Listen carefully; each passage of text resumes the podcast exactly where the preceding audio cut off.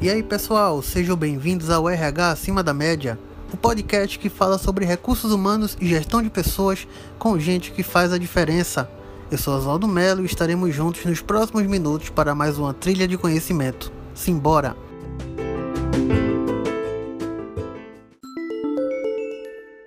Muito bem, estamos aqui mais uma vez para essa gravação do podcast, dessa vez com a Roberta Martins. Roberta, muito obrigado por aceitar o convite. Seja bem-vinda. Obrigada, Oswaldo. É um maior prazer estar aqui com você nesse seu projeto. Estou muito feliz. E vamos embora falar para esse povo, para minha gente, para sua gente aí, um pouquinho sobre produtividade, né? Isso aí, vamos embora. Porque a produtividade, Roberta, é, tem sido um, um, objetivo, né, tem sido um alvo muito almejado, não só pelas organizações, como também pelas pessoas, pelos profissionais de, de, de alta performance. Mas o que, o que seria essa produtividade tão buscada, Roberto, na tua opinião? E por que é importante o profissional ser produtivo?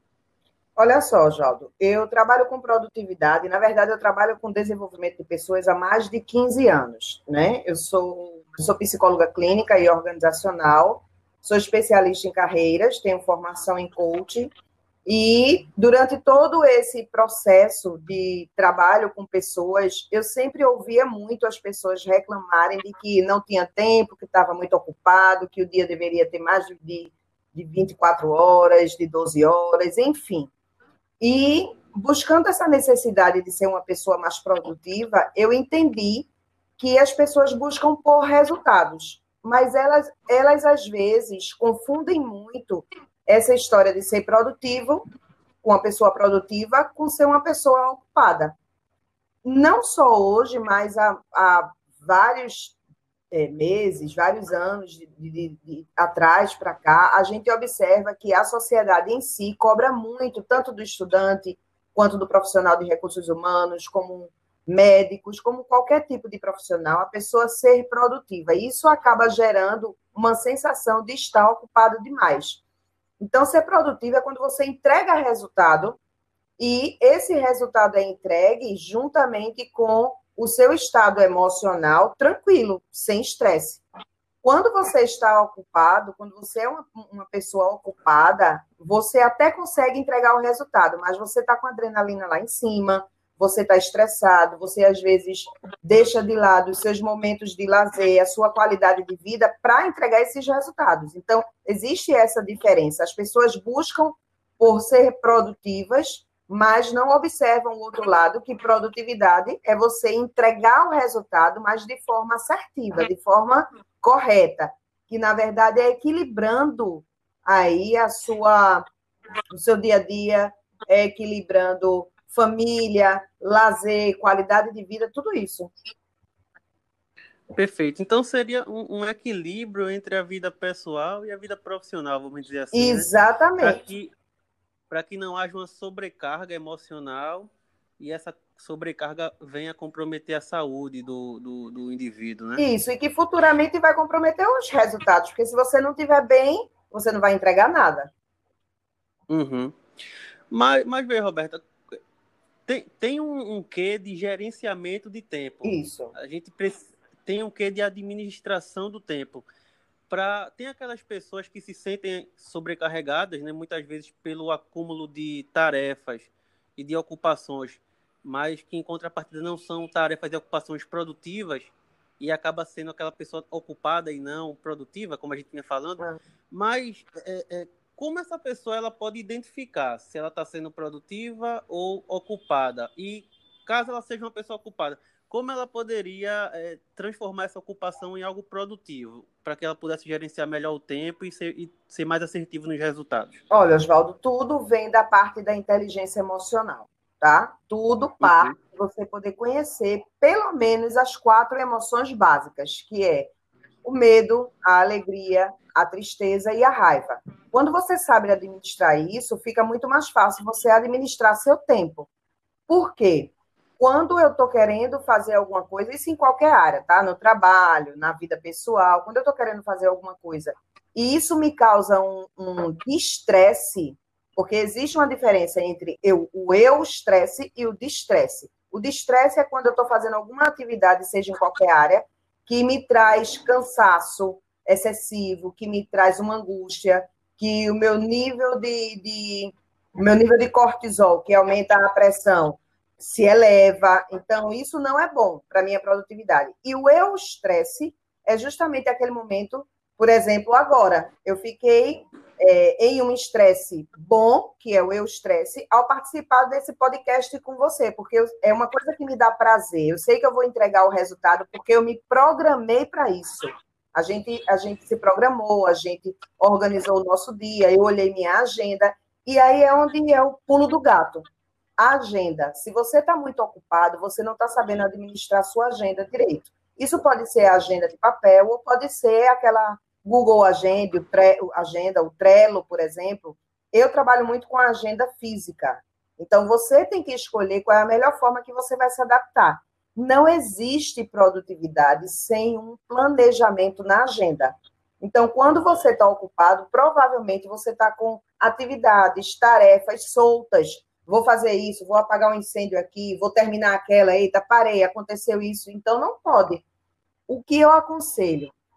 Você, no domingo, pegar a sua agenda e você fazer um planejamento das suas atividades, das suas tarefas, tudo que é compromisso, tudo que é importante, tudo que é tarefa circunstancial, e tentar, tentar não fazer tudo por urgência, apesar da gente saber que urgências são inevitáveis de aparecer. Mas a dica que eu dou é se organize a partir do domingo à noite, depois que você curtiu seu domingo com a família, pegue sua agenda e vai fazer o seu planejamento das suas atividades e das suas tarefas. Esse é o ponto-chave, você ter uma, um local para você visualizar o que precisa ser feito. Aí sim você vai começar a se adaptar à sua rotina e começar a ser mais produtivo. Entendi. Muito bom.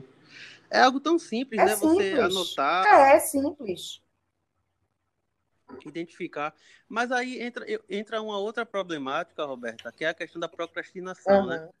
Você, você acaba deixando algumas questões para resolver depois, resolver depois, e acaba não se tornando produtivo. Aquela questão ela vai te consumindo porque ela não foi realizada. Então tá também ligado às emoções, é, algum, é alguma problemática que o profissional ele precisa tratar individualmente, é algo que ele pode exercitar para melhorar também isso? No geral, Oswaldo, procrastinar é você não manter uma rotina. Então, você tem que ter uma rotina. Nada supera a rotina. Você tem que começar a praticar. É prática. É, procrastinar, às vezes, quando a pessoa diz assim, eu, eu procrastinei, eu organizei uma tarefa para hoje, mas eu só, só vou fazer amanhã, eu procrastinei. Nem sempre é procrastinação. Procrastinação é quando você coloca na sua agenda uma tarefa para segunda-feira e chega na terça, você, por preguiça, por sair dali do foco da agenda, você deixa para quarta. Na quarta-feira acontece mais um, uma urgência, alguma coisa inesperada, você deixa para quinta, e na quinta você diz, ah, já está chegando o final de semana, essa tarefa dá para esperar até para segunda-feira. Isso é procrastinar. E não você apenas deixar de um dia para o outro por algum motivo mais que importante né? que justifique, exatamente, mais importante e que seja mais prioridade naquele momento. Não é, não é, agora, cada um, como você diz assim, é individual, cada um tem o seu tempo. Você vai ter que observar, você também não precisa se matar nem se cobrar. Meu Deus, Roberta estava conversando com Oswaldo e disse que eu preciso ter uma rotina, eu preciso ter a prática. Precisa, agora no seu tempo. Nada de querer enlouquecer e querer fazer tudo de uma vez, porque a gente não muda de uma hora para outra. A gente já está é, acostumada com uma rotina e estabelecer, incluir novas atividades, novas rotinas, um novo um novo, uma nova maneira de trabalhar é difícil, até porque às vezes a gente tem filhos, a gente tem outras atividades fora aquela que a gente está tentando planejar, então vai de pessoa para pessoa. É verdade. O, Roberto, a gente às vezes vê algumas entrevistas de, de economistas, né, pessoas que estão debatendo política uhum. e, e, economia no, no país, e vez ou outra a gente escuta eles falando assim, que o Brasil é um país improdutivo. Uhum. A, a, a mão de obra brasileira, no geral, claro, né? A gente uhum. vai ter as exceções, como em qualquer situação, mas que a mão de obra brasileira é uma mão de obra improdutiva comparado a outros países de, de economia mais desenvolvida ou até de, de, de alguns países de, de primeiro mundo, né? Vamos, vamos, colocar dessa forma. Essa improdutividade geral que é vista pelos economistas, ela, ela, tu acha que ela se dá por essa falta de planejamento, por essa falta de organização, ou é uma questão é, típica da mão de obra é, do nosso país? É, tem algum caminho que a gente possa começar a seguir eu estou falando a partir do ponto, a partir do, a partir da, do, do ponto de vista do gestor, né? Uhum. O gestor ele, ele pode tomar algum caminho para que, se essa realidade existe na equipe dele, comece a mudar. Olha só, referente ao Brasil em si, isso é a gente generalizar demais, né? Porque uhum. a gente sabe que existem estados que são altamente, altamente produtivos e podem existir estados que não são. Mas aí a gente precisava fazer uma pesquisa mais minuciosa e comprovar com fatos e evidências de que isso é verdadeiro. Em relação Legal. ao gestor, nas empresas, pela, pela experiência que eu tenho, eu também tenho uma empresa chamada Vasconcelos Educação Corporativa, que a gente faz muito trabalho com consultoria, com palestras e com treinamentos, principalmente para líderes. O que a gente observa é como em casa, se o exemplo não vier do pai e da mãe, vai ser difícil, não impossível, mas difícil é aquele filho seguir realmente o que é certo, o que é melhor para ele. A mesma coisa na empresa. Se eu tenho um gestor que até ele não consegue me passar as coordenadas de forma que seja mais fácil, que for, de forma que não atrapalhe a minha jornada de trabalho, de forma que eu entenda o que eu preciso ser feito, como é que eu vou conseguir também aprender a me planejar e a ser produtivo para trazer resultado para a empresa. Então, é sempre o exemplo que leva para que a gente modifique, que a gente mude algo e que a gente traga algo mais assertivo para dentro da empresa. Então, senhores gestores que estão ouvindo aí nosso podcast, é a partir de vocês que a produtividade pode melhorar. Lógico que existem alguns colaboradores que são mais proativos, eles, eles se colocam em lugar de líderes, tem aquela, aquela liderança situacional que, em certos momentos, o colaborador ele se coloca no lugar de líder e ele consegue fazer esse papel, mas, no geral, é de suma importância que o gestor tenha essa visão de que ele precisa passar de forma clara e objetiva o que ele quer da sua equipe. E para isso ele precisa se planejar, ele não pode estar procrastinando, por exemplo, avaliações de 360 graus, feedbacks, treinamentos, isso tudo está dentro do contexto da produtividade. Legal. E eu, eu acho que o clima organizacional também influencia muito. Demais, né, demais, com certeza, João. Se o, clima tá, se o clima tá ruim, a gente não vai ter um bom rendimento, né? De um jeito nenhum. Uhum. É aquilo que eu falei, é o equilíbrio das emoções, é a inteligência emocional, né? Por isso que quando eu faço treinamento e palestras né, em algumas empresas parceiras nossas da Vasconcelo, é, a gente fala muito sobre comportamento, que está uhum. atrelado justamente à inteligência emocional. Se você faz uma pesquisa de clima e você detecta que ali o problema não é operacional, não é técnico, e sim comportamental, a gente vai fazer um treinamento em cima disso e a gente sempre está tocando emoções, produtividade, resultado, porque tudo está atrelado uma coisa a outra, não tem para onde a gente correr, entende? Com certeza. E a gente até vê, na verdade, na minha realidade, como a gente fala aqui, principalmente para o público de RH, Sim. eu como profissional de RH, você também que trabalhou muito tempo na área e trabalha Sim. ainda, tem empresas que até chegam a estimular pausas uhum. para que não haja uma fadiga, para que não haja um cansaço excessivo. E isso, por mais simples que seja, também impulsiona a produtividade do profissional, né? Com certeza, com certeza. Já, já, tem, outro, já tem outras que enxergam a pausa como um prejuízo, como uma falta. Então, são, são questões que o gestor, né, os empresários, eles precisam rever e fazer uma análise se realmente é interessante é, é, seguir esse modelo mais antigo, de que o funcionário ele precisa chegar e se esgotar o máximo ali na atividade, ou não. Ele precisa chegar e dentro de um contexto harmônico, equilibrado, é, propositivo, né? Ele consiga exercer sua função da melhor maneira possível, sendo o mais produtivo possível. E precisa ser valorizado também aquele que produz bem, né, Roberto? Exatamente. E a gente não pode trabalhar, independente do, da área ou do setor, Por exemplo, eu tenho um cliente da Jeep, você sabe que a Jeep é altamente operacional, né?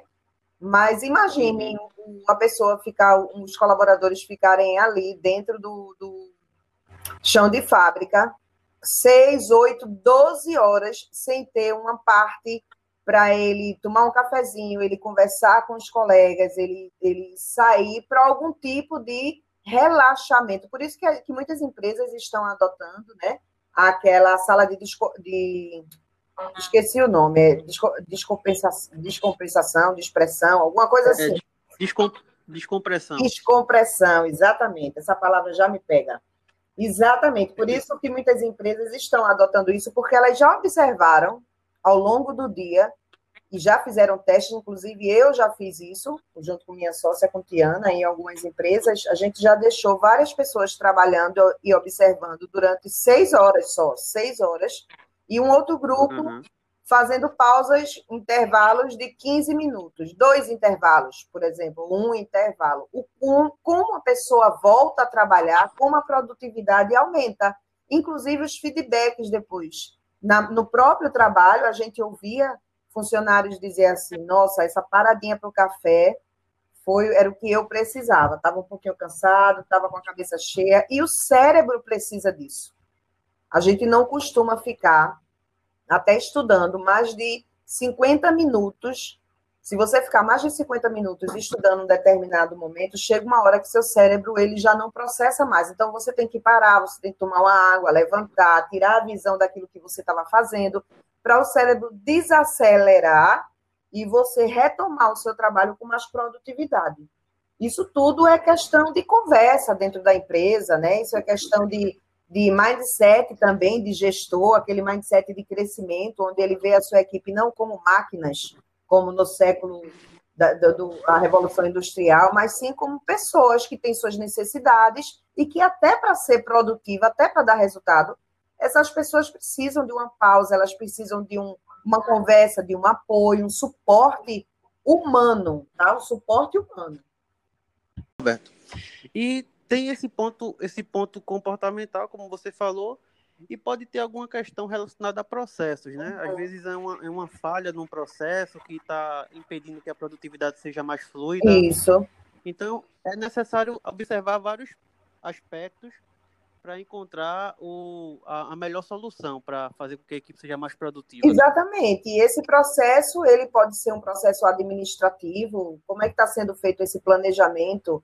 Para que a produtividade flua dentro deste processo administrativo, dentro deste planejamento, incluir essas pausas, incluir os exercícios de relaxa, é, relaxamento, incluir treinamento na parte administrativa também, tudo é um conjunto. A gente também não pode, a gente sabe que a tecnologia veio para ajudar, e a gente não pode desperdiçar essa ajuda, porque é essencial, principalmente em alguns setores, mas a gente tem que fazer esse link. A gente não pode separar, sabe, o comportamento da parte operacional, não tem como. Tem que estar aliado junto ao processo de planejamento, isso é fato. A gente vê isso muito no dia a dia, principalmente no setor de RH. A gente vê muito quando profissionais da área de RH trabalham com treinamento, com desenvolvimento, eles, eles têm um processo, eles têm um planejamento, mas dentro disso eles colocam também é, a parte comportamental, a escuta, né? Algumas atividades, alguns, algumas dinâmicas para deixar o pessoal aí mais leve, mais tranquilo e voltar para o trabalho produzindo do jeito que é produzir. A gente sabe que trabalhar com meta, quem trabalha com vendas, não é uma coisa fácil. Então, o pessoal está questionando muito produtividade, está pressionando os vendedores, né, os líderes de equipe de vendas, mas ele só vai entregar se ele tiver suporte, se ele tiver um gestor que planeje isso de forma assertiva e tranquila e que não exagere né, nas metas que são inalcançáveis para a equipe. Isso é importante também dizer. Perfeito. Roberto, acho que foram dicas incríveis, foram reflexões muito boas que nós fizemos. Que joia. Acho que vai ajudar, vai ajudar muito aí a, a turma que vai ouvir e espero que faça sentido para eles também, né? Com certeza. Eu vim aqui justamente para falar, é um tema que eu tenho um curso que se chama Produtividade 360 Graus, que a partir dele Eu comecei a fazer mentorias para líderes e para liderados também, mentorias individuais, porque cada um tem a sua necessidade, né? Às vezes a gente. Um curso é uma coisa, mentoria individual é outra. Então, você traz a sua necessidade referente à produtividade e a gente vai adequar para fazer com que você seja produtivo sem perder a qualidade de vida, né? Sem estar tá louco aí, querendo ficar ocupado 24 horas por dia. E eu fico muito feliz de ter contribuído, estou à disposição para outros momentos como esse, Oswaldo, e dizer que as pessoas que se quiserem saber mais sobre o meu trabalho, sobre produtividade, principalmente sobre transição de carreira, que é da área do IRH, da nossa área, podem me seguir aí no Instagram, o arroba Roberta Martins Coach, e trocar algumas figurinhas, a gente fazer lives aí com gestores, com empresas. Vai ser um prazer. Estou muito feliz de ter participado desse momento com você. Pô, legal. E eu fico muito agradecido também que você tenha topado.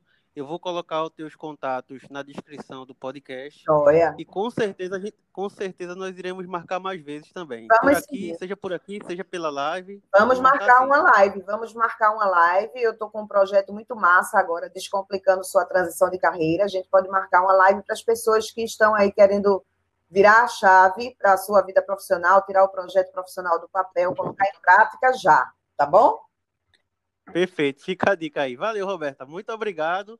Um abração para Um abração, Oswaldo. Tchau, gente. Foi um prazer.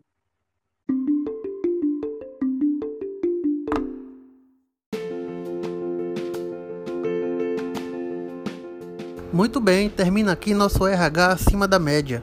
Esse podcast que nasce com o objetivo de promover conteúdo de gestão de pessoas e recursos humanos, trocando experiências sobre esse incrível universo que é o mundo RH. Nos siga também no Instagram, no arroba acima da média RH. E é isso, um forte abraço, até a próxima, valeu!